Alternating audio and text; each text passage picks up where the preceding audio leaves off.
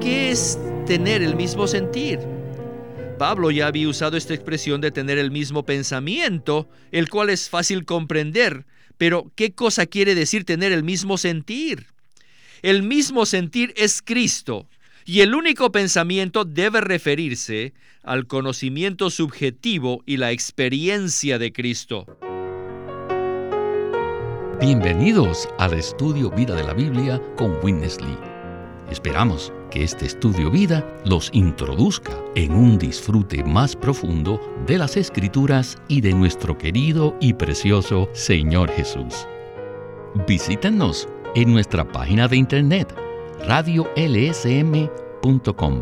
y allí podrán escuchar gratuitamente todos los programas radiales del Estudio Vida. ¿Alguna vez se ha preguntado usted por qué hay tantas disensiones y divisiones entre los cristianos genuinos? Tal vez esto no sea una novedad entre los cristianos de hoy. De hecho, el apóstol Pablo trató este problema en su epístola a los filipenses, así como en otros lugares. Y es de este tema que estaremos disfrutando el estudio Vida de Filipenses de hoy. Para los comentarios del mensaje se encuentra con nosotros el hermano Miguel Nájera. Saludos, hermano Miguel. Como siempre es un placer estar aquí.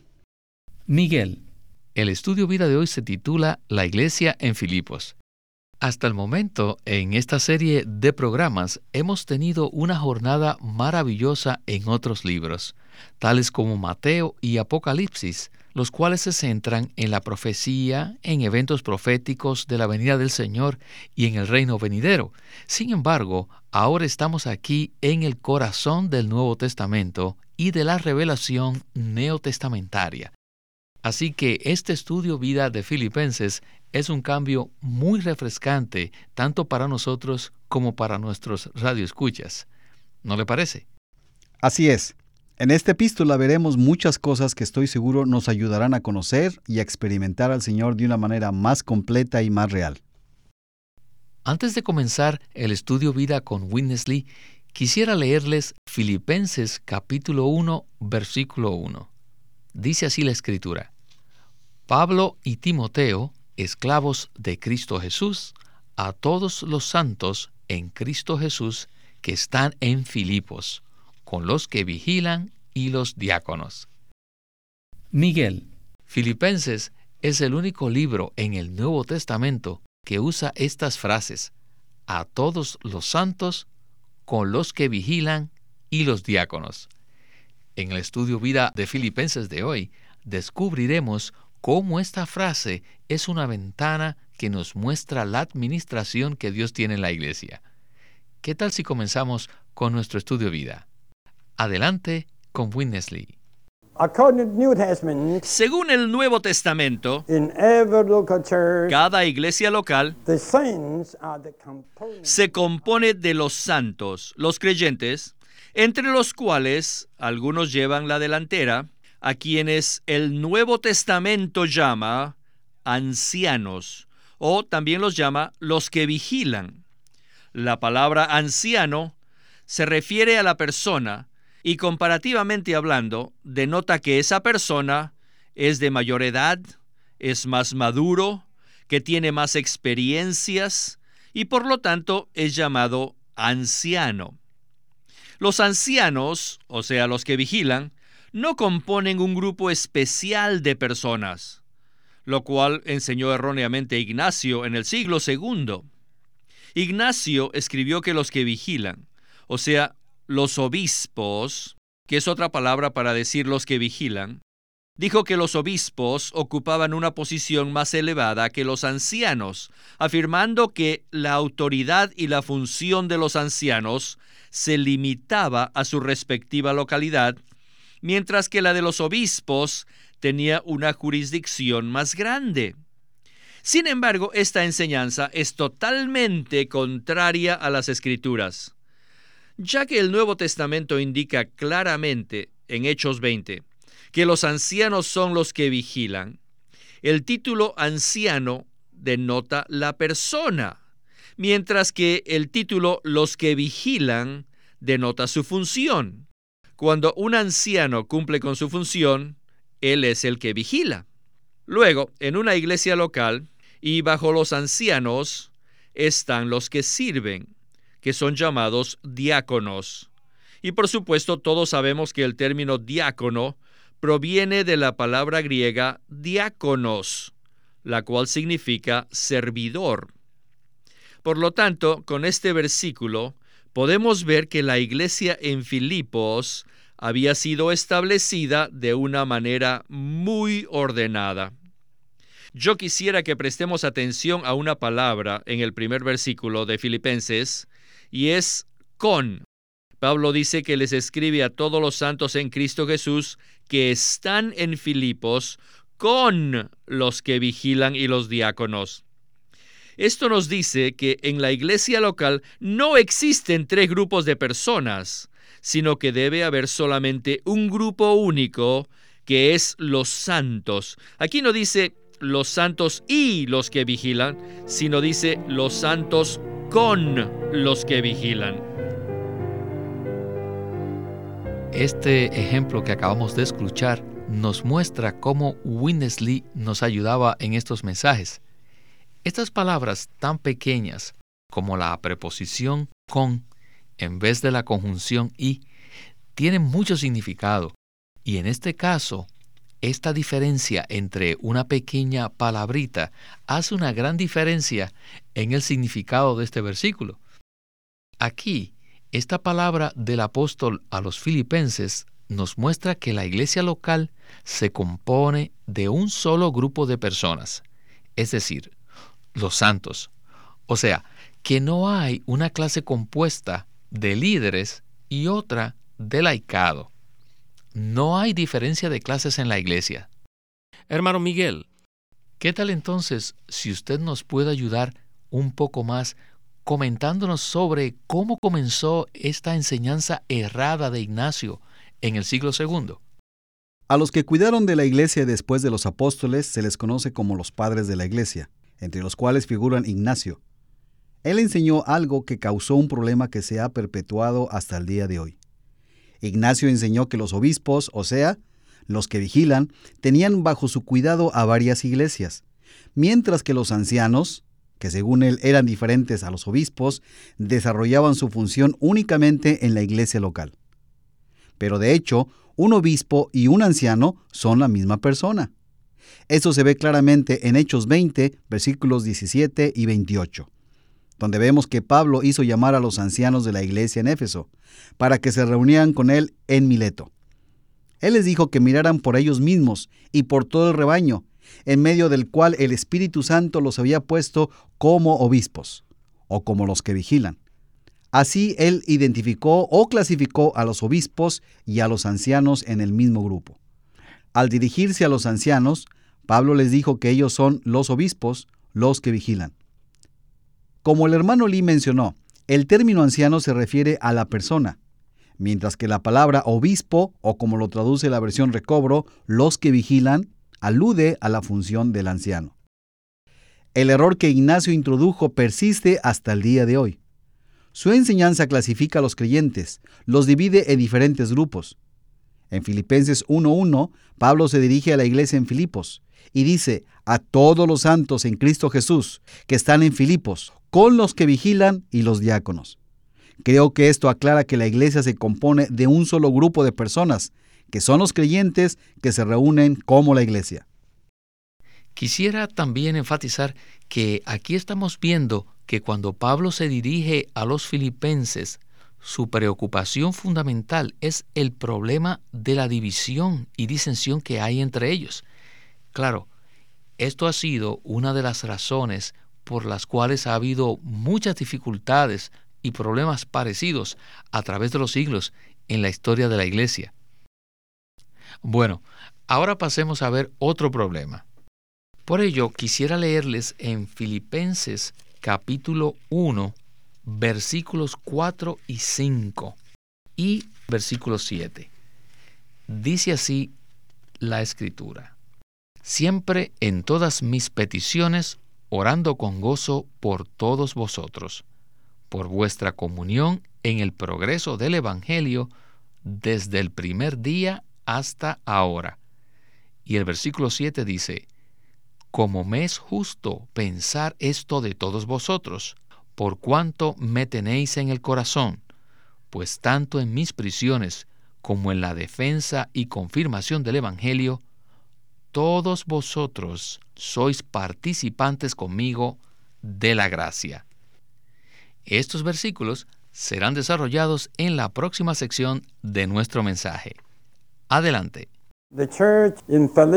La iglesia en Filipos tenía comunión con el apóstol Pablo en cuanto al progreso del Evangelio o el esparcimiento del Evangelio. Ellos tenían tal comunión. Era una participación con el apóstol Pablo en el progreso del mover de Dios en la tierra, conforme a su economía. Así que esta obra era muy buena. Pablo les dijo que ellos llegaron a ser participantes con él de la gracia, o podríamos decir, copartícipes de esta gracia junto conmigo. En el griego, la expresión participantes implica que llegaron a ser partícipes de su gracia, es decir, de la misma gracia que Pablo disfrutaba, de la gracia que yo disfruto, podría haber dicho Pablo. Y ellos oraron por el apóstol y además, y me gusta mucho este punto, ellos completaban el gozo del apóstol. El versículo 2.2 dice, completad mi gozo. Así es como podemos participar en el progreso o el avance del mover de Dios en la tierra con el apóstol. Y por último, los creyentes en Filipos proveían para las necesidades materiales del apóstol. Así que no hay duda que la iglesia en Filipos era muy buena. Sin embargo, allí había disensiones. Esto muestra que es muy difícil evitar las disensiones, igual que las opiniones que las hay por doquiera. ¿Por qué? Debido a que tenemos opiniones. ¿Y de dónde provienen las opiniones? De la mente. ¿Y dónde está la mente? Se halla en el alma. Así que este libro menciona el alma varias veces y también la mente y los pensamientos. Pablo usa estos una y otra vez. En 1.27 dice unánimes y en el versículo 2.2 unidos en el alma, teniendo este único pensamiento, y en 2.20 del mismo ánimo o de la misma alma, que es ser unánimes. Todos debemos avanzar en el alma. Hemos llegado al punto de las disensiones entre los creyentes que mencionamos al principio del programa.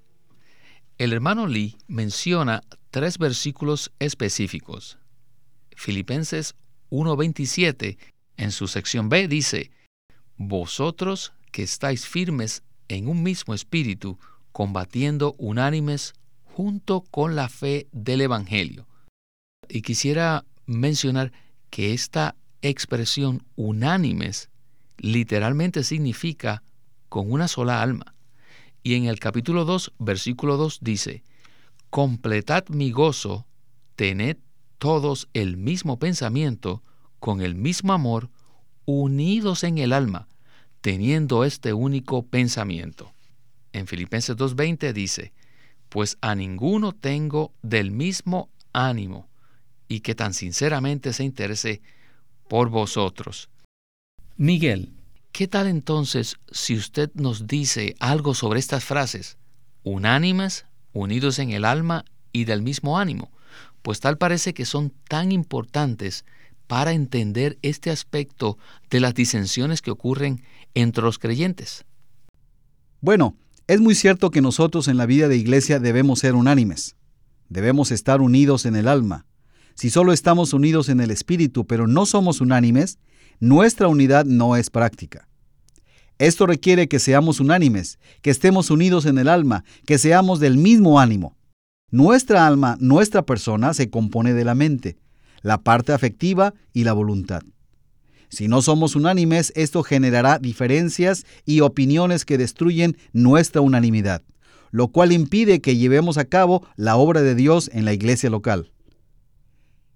Estar en la iglesia sin estar unidos en el alma tal vez funcione una vez por semana, los domingos durante la reunión, pero no funcionará en la vida de iglesia, en la vida diaria. Los detalles que estamos abarcando en este programa son importantes, pero no son los más relevantes en Filipenses. No obstante, en ellos vemos que la iglesia de Filipos era una iglesia normal. Aunque tenía problemas, uno de los cuales era que los creyentes no eran unánimes, no estaban unidos en el alma, no eran del mismo ánimo, lo cual da origen a las disensiones. Así que además de ser uno en el espíritu, debemos alcanzar la unidad también en el alma. Decir que somos uno en el espíritu es cierto, todos los creyentes somos uno, pero cuando esto se manifiesta en la práctica, se manifiesta que llegamos a ser uno en el alma, que tenemos el mismo sentir, el mismo amor, el mismo deseo. Así que ser uno en el alma significa ser del mismo ánimo. Claro que nuestra unidad en el espíritu es parte de la primogenitura que heredamos cuando fuimos regenerados, o sea, cuando recibimos la vida eterna de Cristo. Sin embargo, la unidad en el alma entre los creyentes no ocurre así tan fácil, ¿verdad? Así es. Es algo que se aprende en la práctica por la experiencia. Sí. En esta próxima sección del mensaje veremos un poco de esto. También veremos un ejemplo muy práctico de unas hermanas que estaban sufriendo de este problema, o sea, que no tenían el mismo sentir. Esto se ve en el capítulo 4, versículos 2 y 3, que dice así, Exhorto a Evodia y exhorto también a Sintique, que sean de un mismo sentir en el Señor. Sí, y a ti también, verdadero compañero de yugo, te pido que las ayudes pues ellas combatieron juntamente conmigo en el Evangelio. Continuemos ahora con Witness Lee y veamos este problema que existía entre estas dos colaboradoras del Señor y de Pablo. La iglesia en Filipos estaba bien, habiendo sido muy bien establecida, pero el único defecto que tenía era disensión la cual proviene de las opiniones. Aún dos hermanas importantes, dos colaboradoras de Pablo, Evodia y Sintique, tenían un sentir diferente la una de la otra. Y la diferencia que tenían no se relacionaba a las cosas seculares, sino en cuanto a la obra santa, al avance o al progreso del mover de Dios en la tierra. En esto tenían opiniones diferentes. No estaban divididas porque aún seguían siendo uno en su espíritu. Sin embargo, en la práctica, había disensiones entre ellas debido a sus distintos conceptos. Los pensamientos de sus mentes, ellas no eran unánimes en la predicación del Evangelio. Conforme a 2.2 y 4.2, vemos que los filipenses no eran uno en cuatro aspectos. No tenían el mismo pensamiento, ni el mismo amor, ni estaban unidos en el alma, ni eran de un mismo sentir. ¿Qué es tener el mismo sentir? Pablo ya había usado esta expresión de tener el mismo pensamiento, el cual es fácil comprender, pero ¿qué cosa quiere decir tener el mismo sentir? El mismo sentir es Cristo, y el único pensamiento debe referirse al conocimiento subjetivo y la experiencia de Cristo.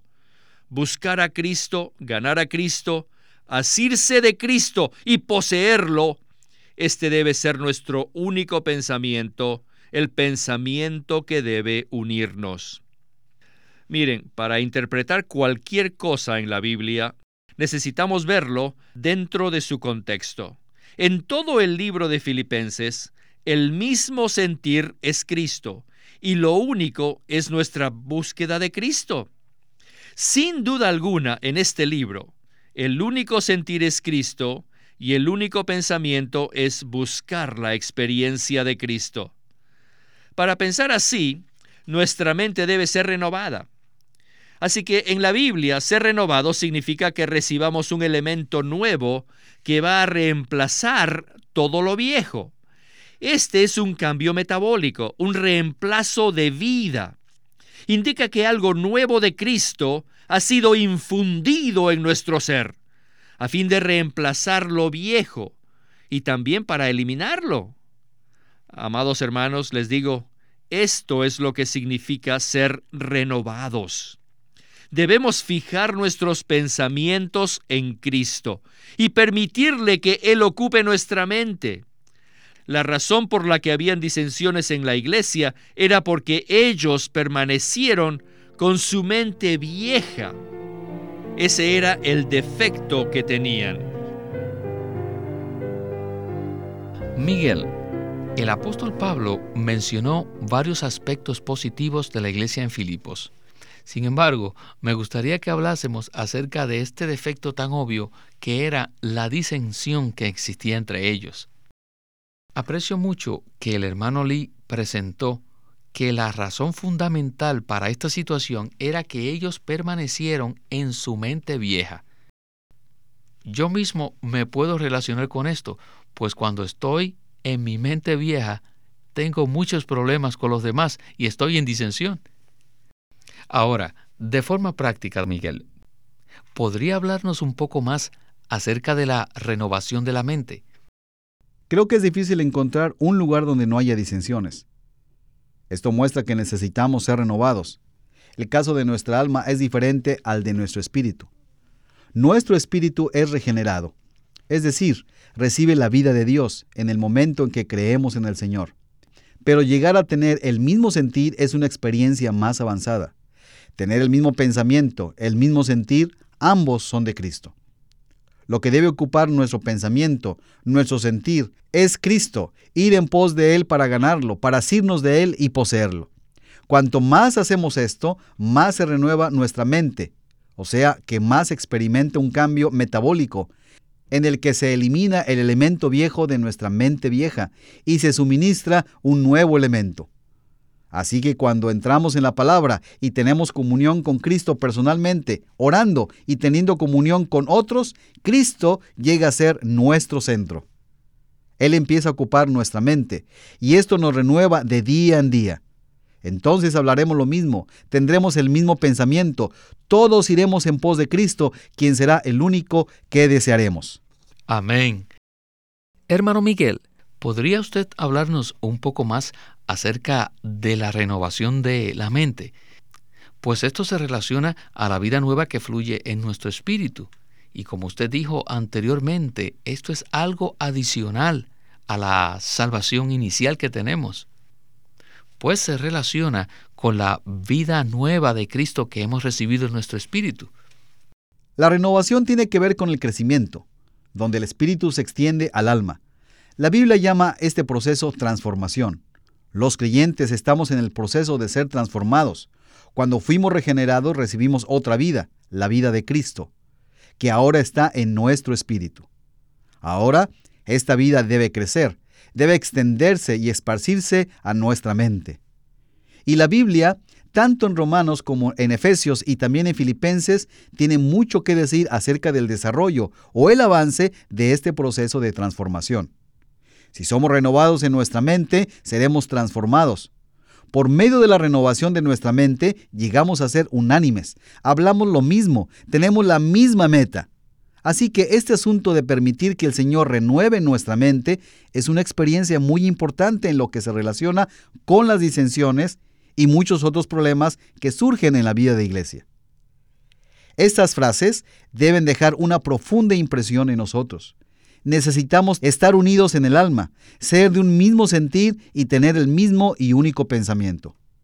El mismo sentir es Cristo y el único pensamiento es ir en pos de Cristo para ganarlo, asirnos de Él y poseerlo. Precioso este punto, hermano Miguel. Qué bueno ha sido estar con usted aquí en este libro neotestamentario de Filipenses. Aprecio sus comentarios y que se repita su visita. Gracias por invitarme nuevamente.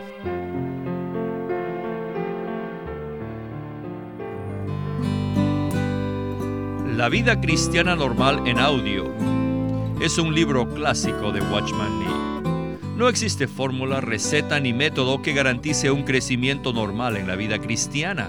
Los fracasos que innumerables creyentes experimentan al seguir al Señor demuestran que necesitamos algo que está fuera del molde de este siglo, y ese algo es Cristo mismo. Y aún más es específicamente el Cristo resucitado y vivo que mora en los creyentes. Su vida es la única fuente de la vida cristiana normal y también debe ser la fuente de nuestra conducta. La vida cristiana normal en audio producido por LSM. En los últimos 50 años, este libro, La vida cristiana normal, ha ayudado a millares de creyentes a avanzar en el camino que conduce al crecimiento espiritual normal. En dicho libro se resalta el poder de la sangre preciosa del Señor y la eficacia de su cruz, con lo cual todos los creyentes pueden disfrutarlo en la vida diaria.